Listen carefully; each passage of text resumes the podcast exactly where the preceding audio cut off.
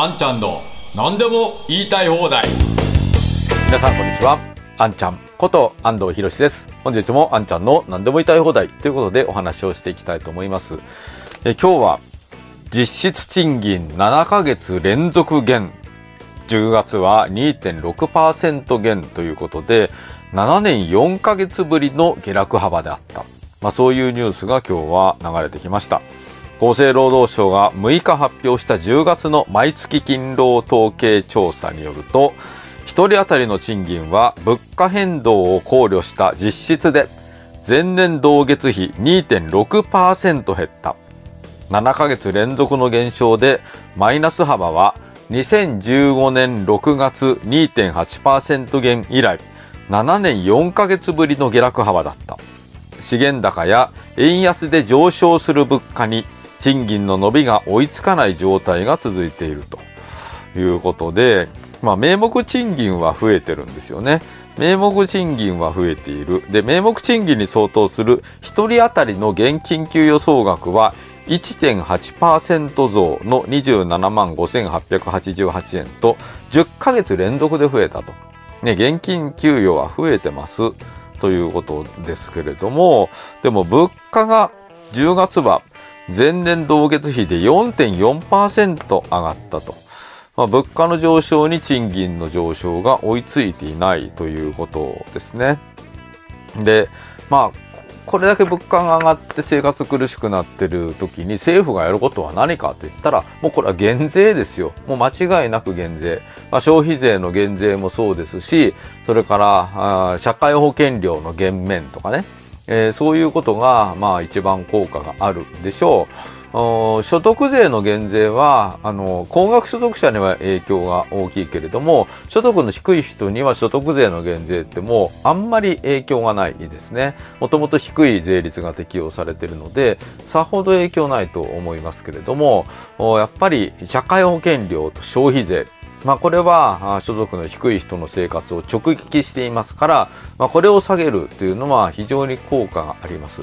こういうところに財政出動をするべきなんですよね。そして、え物価が上がってるのに財政出動したらさもっと物価が上がるじゃないかっていう人いますけれども、それはものすごいものが売れまくって、えー、物価が上がっている。そういうインフレの時には、それは財政出動を拡大したらますます購買力上がっちゃうんでもっとインフレはひどくなると思いますけれども今の物価の高騰は輸入物価の高騰等によるですねコストプッシュインフレなので、えー、単にえー、物を仕入れる値段が上がって物価が上がってるだけなので、物が売れて、えー、物価が上がってるわけではありませんので、えー、そういう時にやらなきゃいけないのは国民生活を救済する国民の購買力を維持するための減税とか、えー、そういうことが必要なわけです。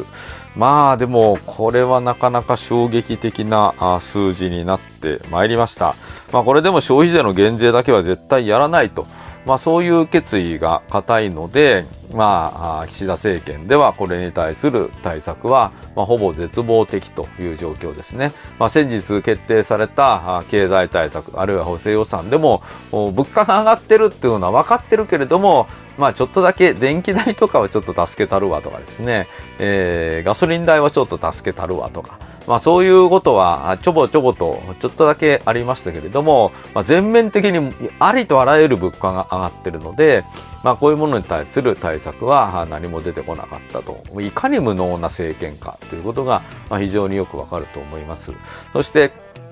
まあこうなってくると賃金を上げるってことが必要ですけれども、まあ今まだコロナ禍で、えー、コロナで打撃を受けている企業は賃上げなんかできない状況だと思います。もうもちろん賃上げしないと従業員の生活が苦しいので、え、経営者としては賃上げしたいのは山々と、もうそういう企業もあるでしょうけれども、もう本当に業種によって、えー、コロナで全然打撃を受けないところもあれば、むしろそれで儲かったところもあれば、コロナでものすごい打撃を受けて大きな借金を抱え込まされた、まあ、そういう業種もあるわけですね。ものすごい色分けがはっきりしています。で、えー、こういった業種にもコロナで打撃を受けたところにもちゃんと保証すれば、えー、そんなに落ち込まずに済んでいるわけですけれども、そういうところに対する保証がまあほとんどなかったので、えー、これからその借金を返していかなきゃいけないと。そうなると賃上げをするのも相当大変なことになってきますよね。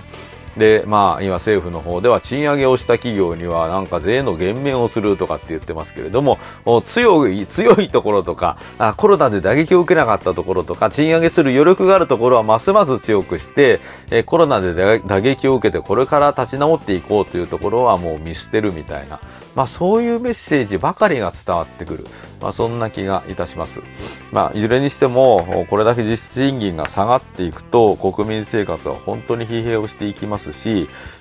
これから世の中がやっぱり貧困化というのは心もすさんでいきますので世の中の安定性が損なわれていく、まあ、そういう可能性も否定できない、まあ、そういう日本に残念ながらなってきてしまいました。この30年間、え、経済は自民党とか言われながらですねこの30年間ずっと経済を成長させられなかったわけですからもうそろそろこのことに国民も気がつかなきゃいけないと思います。し、まあ、他の野党もですね、まあ、同じです。えー、野党、まあ、特に民主党系は特にそうですし、それから日本維新の会は前から言ってますけれども、自民党の悪いところを凝縮するとあの党の政策になるので、自民党がダメだから維新の会に行きますっていうのは、なんか、ん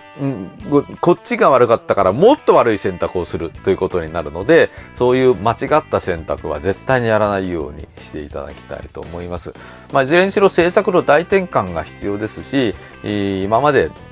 言われていた経済政策は今までですね30年間言われていたよく聞いているような経済政策とかあるいは常識はほぼ全部間違いであると。まあそういう総括をしないとこの大きな政策の転換はできないと思いますし、まあ、最近私がいろんなところで言っている消費税は預かり金ではないと。事業者に対する直接税であるというのも、まあ、これも30年間預かり金であると。そして間接税であるというふうにもうずっと宣伝されてきましたけれどもそれも全部間違いなんだと、まあ、そういうですね平成の時代に流行っていた経済的ないろんな言葉というのはほとんど全て間違いであったと、まあ、そのぐらいの総括をしていいと思いますので消費税は預かり金ではないということも含めて税は財源ではないということを広めていっていただきたいと思いますし、まあ、そういうことが広まっていけばちゃんと積極財政ができて消費税は廃止ができて社会保険料は減らすことができて実質賃金は上げることができると、まあ、そういう流れになってくると思いますのでぜひ皆さんご理解をよろしくお願い申し上げます。ということで本日もご覧くださいましてありがとうございました。ぜひ皆さんチャンネル登録と高評価をよろしくお願いいたします。それではあんちゃんの何でも言いたい放題また次回お会いいたしましょう。ありがとうございました。